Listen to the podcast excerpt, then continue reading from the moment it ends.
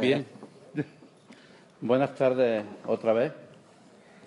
Eh, agradezco a Faisen que haya contado otra vez conmigo en esta jornada. Y yo parece que soy el único jurista de la mesa, pero antes de hablar de lo que es la retribución como una de las fórmulas de plantear la sostenibilidad de las fundaciones tutelares, sí quiero hacer algunas precisiones y algunas reflexiones sobre lo que suponen las fundaciones tutelares, porque es algo que luego va a dificultar o va a matizar precisamente los mecanismos de sostenibilidad económica. Porque esta mesa va dirigido al elemento económico, pero no podemos olvidar que lo económico va íntimamente ligado con el trabajo que se realiza y con la actividad que se realiza. Porque hay cosas que no se pueden medir en dinero. Hay cosas que no se pueden determinar en dinero. Y eso no quiere decir que no suponga un gasto. Simplemente no se puede determinar, no podemos valorarla, pero indudablemente tienen un valor. A ver si vamos a caer en aquello de que todo necio piensa ¿no? que es mejor eh, que uno tiene el valor del precio. Y no es así.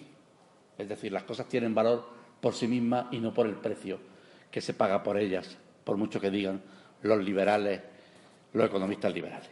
Y esto lo vemos aquí perfectamente. Estamos en un mundo en que estamos hablando de derechos humanos de las personas, de personas que tenemos que darle una vida lo más estandarizada posible, que normalmente vienen de sectores muy vulnerables, por eso van a parar a las fundaciones. Los que tienen familia, los que tienen un capital económico, no nos preocupemos, que normalmente no van a ser el perfil que nosotros vamos a estar utilizando o con el que vamos a estar trabajando, aunque muchas de las cosas que digamos aquí pueden ser aplicados a ellos. Y por lo tanto tenemos que tener en cuenta ese elemento, un elemento básico. La segunda idea que yo quiero plantear, se ha dicho, pero hay que decirla, las fundaciones tutelares no pueden ser prestadoras de servicio. Es cierto que a veces lo hemos utilizado como una salida. No nos quedaba más remedio, porque había que dotar de tutores a personas que era imposible conseguir un tutor. Y hemos acudido a su residencia, a las diputaciones que gestionaban las residencias, pero no pueden ser prestadoras de servicio. Cuando creamos el, motivo, el modelo andaluz, uno de los principios básicos era eso. Las entidades tutelares no pueden ser prestadoras de servicio. Es más, por mucho que el nacimiento pueda venir del movimiento asociativo y también del movimiento asociativo surgen una serie de servicios, tiene que estar claramente desligada, tener una independencia en el planteamiento. Porque si no, nos pueden dar muchos problemas, no solamente los problemas que se han indicado a ti, sino el problema de quién le pone el cascabel al gato. ¿Cómo voy a controlar yo el servicio que se le da a mi pupilo si yo al mismo tiempo soy el que se lo doy? Parece que es un contrasentido. En tercer lugar, no olvidemos que estamos ahora mismo en un tsunami legislativo y de actitud ante la actuación con las personas con discapacidad. Os voy a poner un ejemplo. Ahora, más que menos, podemos saber lo que es una tutela. Podemos hacer este cuadro que ha hecho Margarita antes, que hicieron en la comisión. Un tutor necesita hacer esto, esto, esto, esto, esto, esto y esto. Y podemos saberlo. Y podemos establecer modelos. Pero ¿cómo valoramos el apoyo? ¿Cómo valoramos el apoyo puntual que se puede hacer a una persona que tenga un problema de discapacidad a la que se le modifique o no se le modifique con el nuevo modelo la, eh, capacidad, pero que necesite un apoyo puntual para un elemento determinado? ¿Cómo hacemos eso? Porque si las fundaciones tutelares van a transformarse, como debería ser, en fundaciones de curatela y apoyo, tenemos que valorar otro tipo de circunstancias que a lo mejor no va a ser tan fácil de valorar. Todo esto hace que cualquier cosa que se pueda decir tiene que estar un poco limitada por esa, eh, inestabilidad. Esa inestabilidad. Y yo quiero que antes de, hablar de, de todo esto, hay que empezar así. Voy un paso más. Mirar, cuando hablamos de las fundaciones tutelares, nosotros debatimos, en aquel tiempo, lo recordaréis, la vieja guardia, debatíamos aquel elemento de si tenía que ser una entidad pública, hay modelos públicos, la Funga Gallega, la Fundación Tutelar de Navarra, eh, creo que también la Fundación Aragonesa, la propia agencia eh, madrileña de tutela. una entidad pública, si esa entidad pública, a su vez, tenía que tener determinada estructura y someterse al derecho administrativo, o si teníamos que huir de la Administración. Y teníamos que huir de la Administración porque la Administración es como un elefante, que para mover una pierna le tiene que pedir permiso al rabo. Y en tema de tutela era imposible entrar en esa dinámica administrativa. Había que buscar un mecanismo flexible, pero al propio tiempo estable y al propio tiempo que estuviera suficientemente sostenido en el tiempo. Porque además a una persona no podemos estar cambiándole de tutor cada tres días. Y ahora resulta que se hunde la entidad, la asociación que estaba apoyándole. En aquel momento era un poco lo que buscábamos.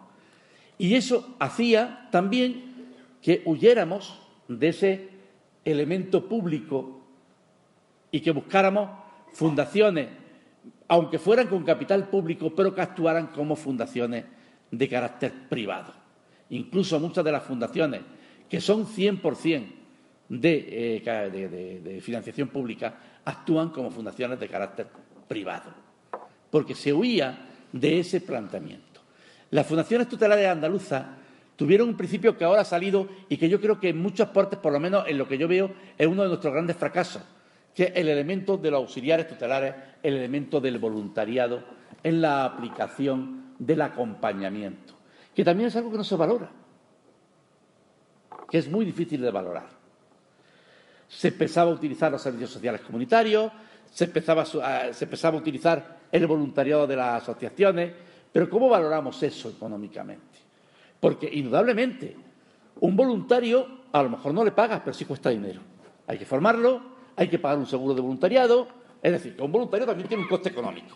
No lo olvidemos, porque hay una ley de voluntariado que ahí tenemos que respetar.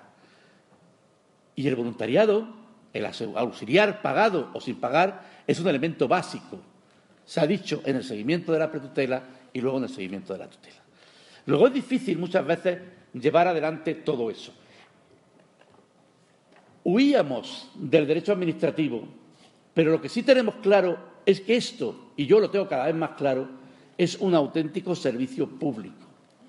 Un servicio público que va a proteger la autonomía de la persona y aunque no se contemple como tal en la ley de autonomía personal y dependencia, indudablemente contribuye y desde mi punto de vista se transforma en un derecho exigible. Es lo que hablábamos, lo que hablábamos antes. Esto es algo que debe venir dotado por lo público, no por lo privado, por lo público. Otra cosa es que se busquen mecanismos de cooperación. ¿Y qué significa eso? Que la mayor parte de la sostenibilidad de las fundaciones tutelares tiene que venir por las vías públicas y no por la vía de las subvenciones que todos sabemos lo que ocurre con las subvenciones, que hoy te doy, mañana no, y además justificar las subvenciones supone tal labor de gestión que necesitas una oficina nada más que para eso. Y encima luego, si no te lo has gastado entero, porque bueno, este año hemos tenido menos trabajo, resulta que encima tienes que pagar intereses por lo que devuelves. Pero ¿qué, qué locura es esta? ¿De dónde saco yo esta financiación? Tiene que venir por un sistema de gestión directa y con cargo al presupuesto. Yo lo siento, pero posiblemente yo me quedé en ese, mundo en el que creíamos que el estado de bienestar era un estado en que lo público tenía que ser la base del sistema. Una vez dicho esto, ya podemos buscar los modelos que queramos. Podemos buscar vías de financiación alternativas. Podemos buscar vías de financiación de lo que no es muchas veces subvencionable porque hay cosas que no pueden meterlo en la subvención. Yo, como muchos de los que hay aquí, porque sé que muchos somos así, rabiosos de mal asiento, pertenezco a la Junta Directiva de una asociación y ahora estamos preguntando cómo narices nos gastamos los 40.000 euros que nos quedan hasta que finalice el año para no tener que devolver intereses. Pero claro, no podemos gastarlo nada más que en lo que nos han dicho que no lo podemos gastar. No podemos gastarlo en otra cosa. Porque podría decir, bueno, vamos a montar un piso más para refugiados o un piso menos. No, no, no, no. Tienes que gastarte lo que te tienes que gastar. ¿Qué quiero decir con esto?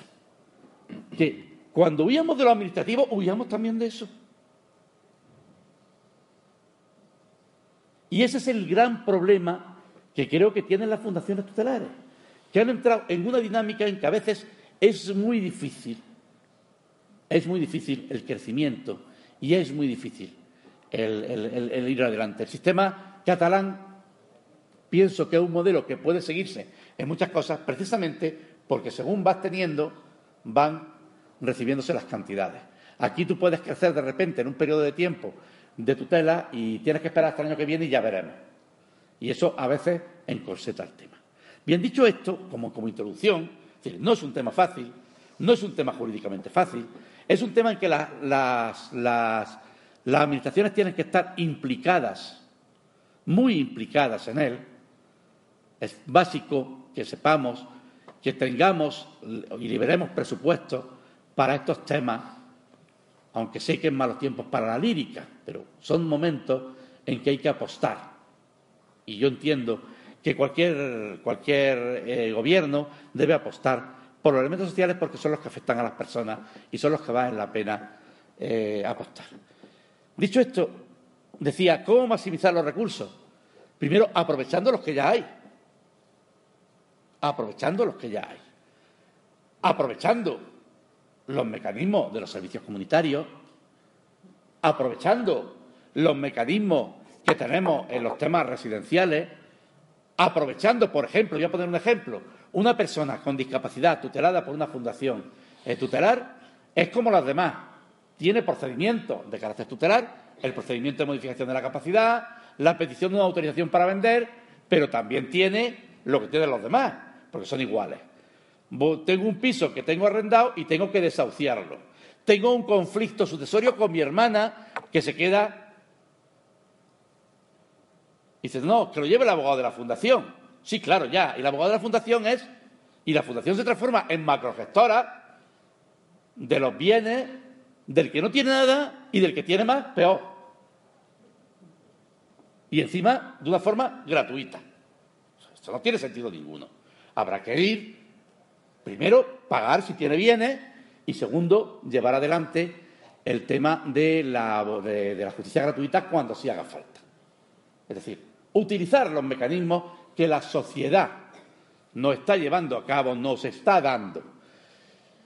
A lo que yo sé, algunas fundaciones tutelares han terminado o terminan o se ven presionadas a convertirse en gestoras no de la persona con la capacidad modificada, sino de su hermano, de su primo, que tiene que hacer una gestión porque tiene que pagar los impuestos sucesorios. Mire usted, hasta aquí pues no podemos llegar. Yo no voy a ser el que le va a solucionar a usted el problema.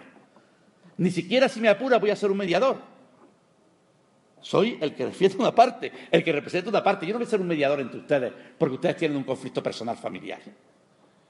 Si ustedes quieren mediación, vale, nos vamos a mediación, la pagamos, nosotros en nuestra parte pediremos al juez permiso para pagar los servicios de mediación y si podemos conseguirlo público lo conseguiremos.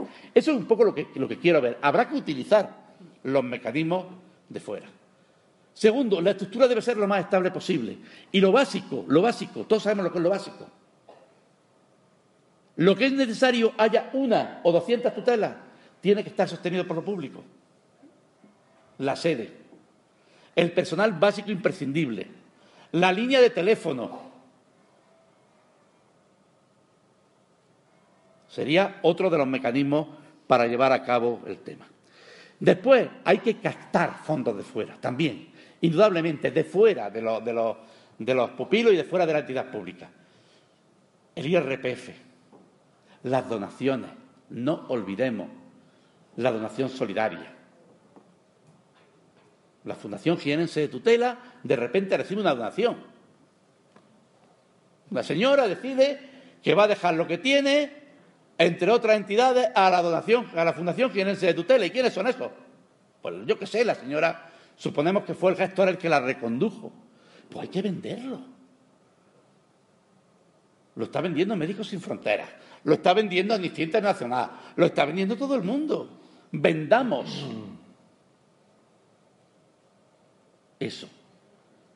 Incluso, si queremos, porque yo siempre he abogado porque las fundaciones, aunque sean provinciales independientes, yo creo que ya es hora de ir pensando en hacer una federación, que haya una estructura total que agrupe a todas para poder ser más fácil de, eso y para ser más fácil los intercambios y el aprovechamiento de recursos entre ellas, que es otro mecanismo también de sostenibilidad. Vamos a utilizar los recursos. Hazme el seguimiento de este que se ha ido a, a Sevilla y que, mira, no lo vamos a cambiar porque es que dentro de dos años posiblemente volverá a Jaén. ¿Para qué vamos ahora? Hacer una excusa, hacerme el seguimiento a vosotros y yo lo voy presentando. Aprovechemos los recursos. Y lo último, con esto acabo en cinco minutos para dejar diez minutos, las retribuciones. Las retribuciones, ya hemos hablado en varias ocasiones en esta, las retribuciones tienen un problema básico, que es que en la mentalidad judicial, las fundaciones tutelares son organismos públicos. Y en la mentalidad judicial, que es la misma que yo tengo, porque la mayoría de los, bueno, ya hay más jovencitos y tal, tenemos la idea de que lo público es gratis. ¿Vale? Lo público es gratis. Qué casualidad que precisamente aquí es donde lo conservamos. Tenemos copago en todo, menos en esto. Aquí el copago suena a insulto. Suena a insulto. Es que, ¿cómo va a cobrar si Pues no, mire usted, primero, hay que tener muy claro que las fundaciones tutelares no son públicas en Andalucía. Son entidades privadas con participación pública, pero son entidades privadas que viven de los recursos que obtienen. Y por lo tanto, no se le puede plantear eso así para quitarle los recursos. Parece que aunque pensáramos que son entidades públicas, el copago está extendido. Y por lo tanto, que haya una retribución derivada del ejercicio de la tutela no está mal. Pero que esto no, es, una, no es, una, barbaridad. Precisamente en, el, en, este que le han dicho en las famosas conclusiones de la tercera jornada de, de Bubión, hay un trabajo mío que estudia eso, por eso no quiero insistir mucho en el tema, porque en cuanto lo descargáis lo vais a ver. Siempre se ha dicho que el tutor, es cierto que es un cargo gratuito, pero eso no quiere decir que no sea retribuido. Y cuando se hizo el Código Civil y se puso ese artículo, se estaba pensando en una tutela de familia, en hermanos que cuidan de hermanos, no en una tutela profesionalizada o semiprofesionalizada, como la que hay ahora, o como la que tenemos en el campo de las fundaciones. Luego, ¿quién dice que no puede haber retribución? Seguimos peleándonos con los jueces. Lo sabemos. Hay provincias que muy... y con algunos fiscales también, claro. Hay provincias que es imposible conseguir una retribución. No, no, que como es público es un cargo gratuito. Mire, usted que es que no tiene sentido, creo que lo ha dicho antes Margarita, que las fundaciones se dediquen a ahorrar para los herederos, que por cierto no han querido hacerse cargo de la tutela ni saber nada del tío cuando estaba vivo, lo quieren saber cuando estaba muerto. Segundo problema en las retribuciones que se establecía que el porcentaje entre el 4 y el 20, establecía el Código Civil, en el proyecto ya desaparecen los porcentajes, era sobre los rendimientos líquidos. Con lo cual, quien no tenía bienes, tenía un sueldo por muy alto que fuera la pensión, no tenía rendimientos líquidos de sus bienes y por lo tanto no pagaba. En cambio, el que tenía muchos bienes, aunque no cobrara un duro y los bienes le costaran dinero, ¿cuántos vemos? Sabemos mucha gente que tiene gran capital en inmuebles pero no tiene donde comprar una barra de pan, porque los ladrillos no se comen. Y resulta que eso sí se valoraba si había para, realizar el cobro. Actualmente el proyecto, y con esto voy terminando para, para dejar esos diez minutos, dice que la retribución se dará, tiene derecho, siempre que el patrimonio de la persona con discapacidad lo permita, así como al reembolso de los gastos justificados y a la indemnización de los daños sufridos sin culpa por su parte en el ejercicio de su función. Cantidades que serán satisfechas con cargo al patrimonio de la persona que precisa el apoyo. Ya no lo vincula a, los líquidos y, segundo, establece que el patrimonio también paga.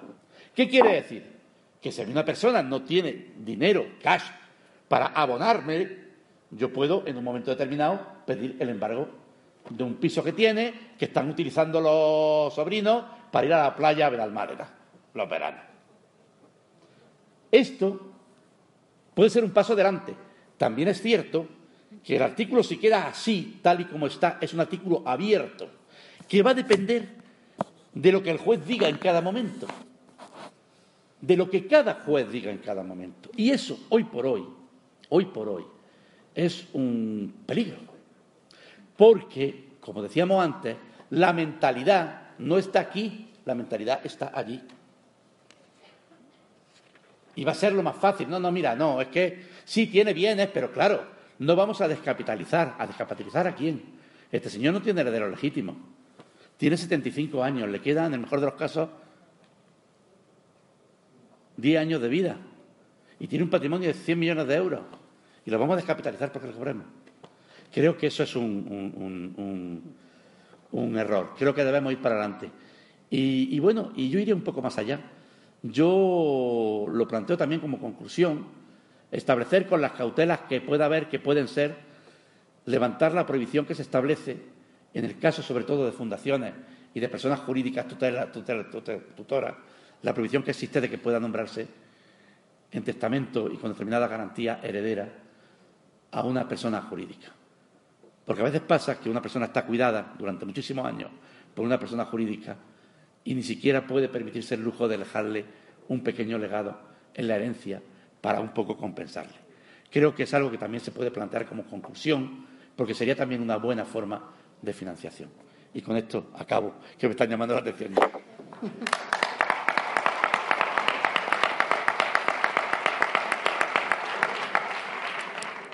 Magníficas las tres intervenciones. Yo creo que debemos aprovechar esta oportunidad de tener a estas tres personas aquí presentes ahora mismo para poder hacer algunas eh, preguntas